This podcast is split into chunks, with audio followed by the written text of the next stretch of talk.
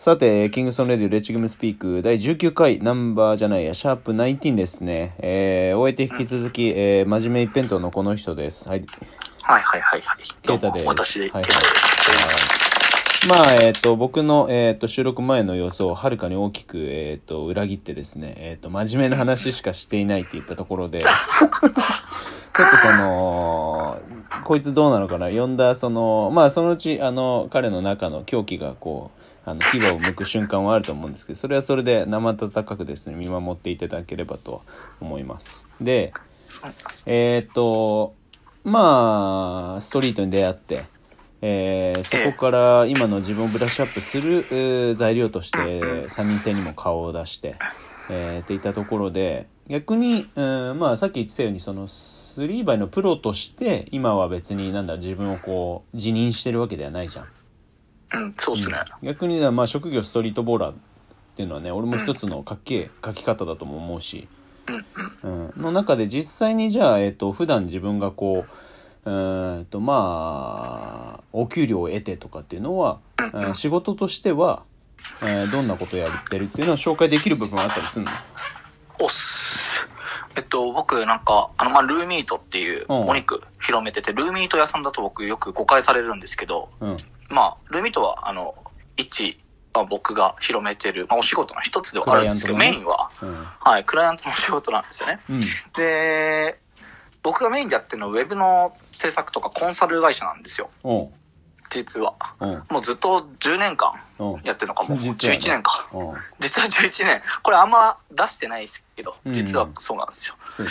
例えば関連性ある会社だと、うんあの、平君とかは、うんもうめちゃくちゃサラリーマン時代の時から、うんあの、超ち、あの、枝分かれした会社だったりだとかうん。しても同じ、全くややってる事業は同じだったりして、まあ先輩だったんですよね。業界の先輩でうんよく話したりして、うん。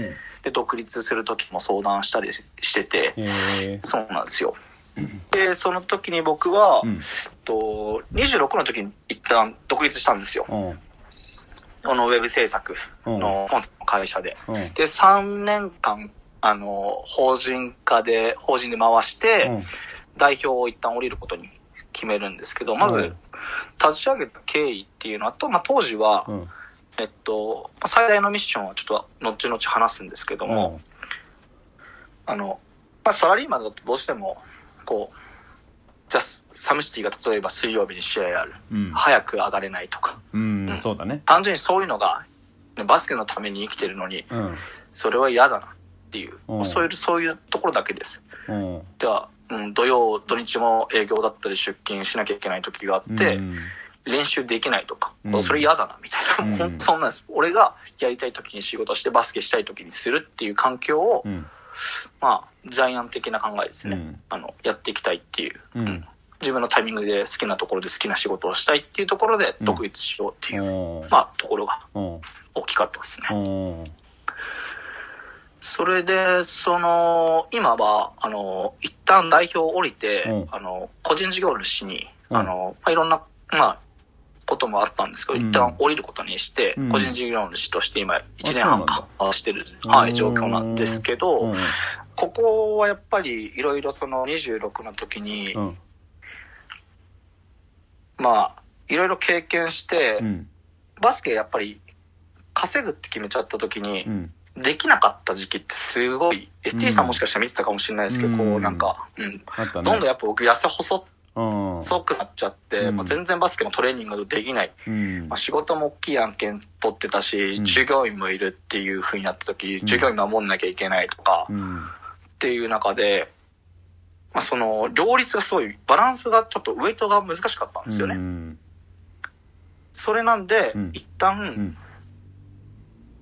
こう、仕事をフルコミットしてうん。稼いでやりたいことにつなげるっていう、両軸で僕やらないとダメだと思ったんで、うん。ちょっと仕事の方を抑えてうん。やれる案件だったりだとか、うん。縮小というか、まあうん自分の見合ったうん。範囲内でやっていこうっていうのを決めた、そうですね、今回してる。で、うん。またちょっと、まさにこの、こういうふうになると思ってなかったんで、今のコロナのこの状況に。うん。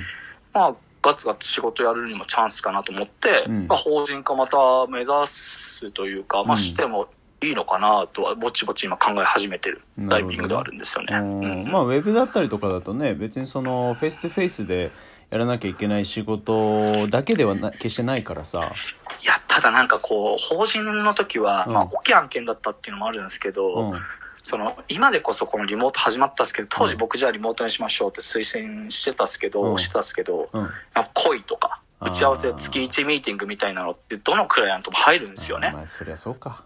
まあ当時はそうだわな。そうなんですよ。それで結構やられちゃって、うん。やっぱ大きい案件になればもう、そうですね、夜でもエンジニアからバンバン電話来たりとか、炎上をかましたりだとかうん。って、やっぱもうバスケどころじゃなくなるっていうところの、このバランスって、でもすごいセーブ今できてきてて、自分のペースでやれてて、うんそうですね、実動時間もそんなにかかってないんで。う、んあ、YouTuber みたいなのんびりした生活を送ってます。うん。まあでもさっきその啓太が言ったようにさどうしたってまあそれは別にねそのそれぞれがする選択だからさその非雇用下に、えー置かれるっていったことで得られる、えー、と保障だったりとかさ、うん、安定っていうのはそれは、まあ、特に今の日本の中でだとうん一定以上のそのステータスというか価値は出てくるじゃん。うん、そうですね。ただまあ俺ら、まあ、アスリートとしてスポーツに携わっていて何か成し遂げようとしてる人たちにとっては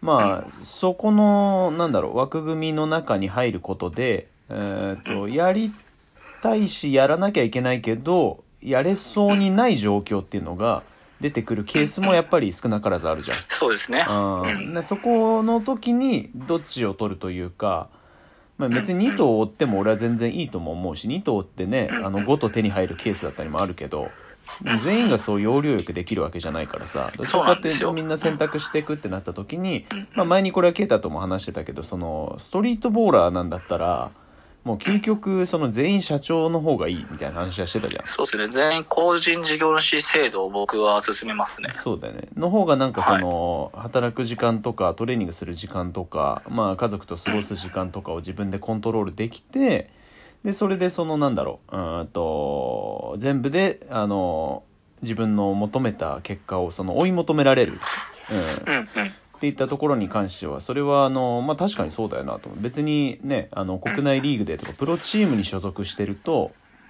特に、まあ、5対5だったりとかのね。ってなると、ね、チームのカレンダーがあるし、えーそれはそのなんだろう、うんフロアの上でのカレンダー。例えばこの時期はラントレのみです。この時期はゲームバッツリです。みたいなところとかあとはここは契約心配しなきゃいけないカレンダーです。みたいなとか出てくるけどさ。でも本当に自由にやってるストリートで本当に自由をその謳歌しようっていうかもう最大限こうなんだろう活用しようと思ったらさなんかそういった形で自分のねあの時間をこうコントロール自分の時間の使い方を決済できる立場が一番そのそうなんですよ。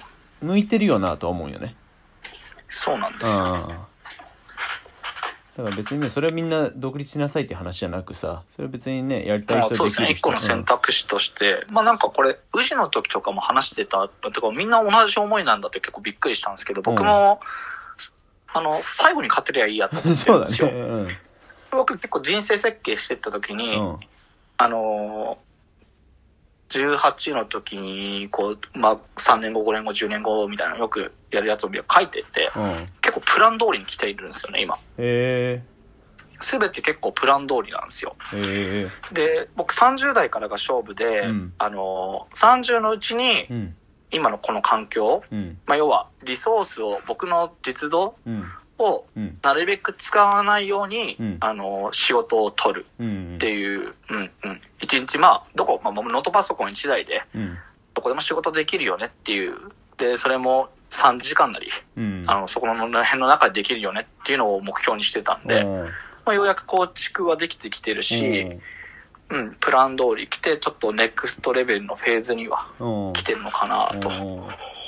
で、この時間をやっぱりさっきの話で、確保、いつでも好きな時に好きなバスケをやる、好きな試合に出れる。うん。で、報酬なんか別にそこでなく、なくたっていいっていう、うんっていう状況にうん。していかなければうん。いけないと思った時に、やっぱりその、この位置なん、なんていうんですかね、この、日本にいるとやっぱりいい企業に入って、うんそのまま出世してって、バスケなんかしてる場合じゃなくて、うんまあ結婚して子供持ってっていう、うんうん。っていう風になってったら、まあみんな辞めるだろうと思って。まずは競合が一気に減るなと思って、ん。その時に俺はもう、お前ら働いてる間でバンバンウェイトしてバンバン 練習して3部練4部練かわしてうん、治療もがっつりいい治療受けてうん、いいトレーナーつけてうん、行きたい時にアメリカ行って、ガンガンやっちゃうぜっていうライフスタイルにうん。変わっ、変えてくんで、ん。差は、まあそこで一気に埋める予定うん。なんですよね。埋めるなんだ開くじゃなくて 埋めるっす。あで僕は考えて、そこ、そこまでちゃんと冷静に考えてるんですよ。あ真面目なんで。僕がうんナンバーワンになるタイミングがあるんですよ。ああなるほどね39歳です。ああそうなんだえはい今が？でそれぐらいの差はあるんですよ、皆さんと。今今今が31になったっす。じゃあ8年後？はい、8年後に、ケイタがナンバーワンになってるってこと？あの、オールで優勝して、うレジェンドでもブイブイ言わして、8年かかんの？まあ俺で優勝すんのに。あ、はい、そうです、そうです。いや、あのね、皆さんね、そんな、ないんですよ、その、早く行くステップ コツコツ、コツコツなんですよ。すごいよねなんか。なんかあの僕自分はよくわかってると思うんで、うん、そうだね。石橋の叩き方がなんかすごくこうあのー地に足ついてるけどあのただ壊滅的に地に足ついてないのがそのバスケットボールを主体であのー仕事からその人生設計から何からしてるっていうその最初の地点が一番地に足ついてねえところはあの 無視するんだなっていうのが まあまあのストリートボールだなとは思うよ。うん、俺らしいですね。ということでちょっと今やっぱ本当にみんなね、あの、うん残り15秒ぐらいなので、ちょっと第4話続けてください。だんだん、ケイタの狂気が、牙を向いてきたので。出てきましたはい。なので、ちょっと次に続けます。おっす、おはいはい願いします。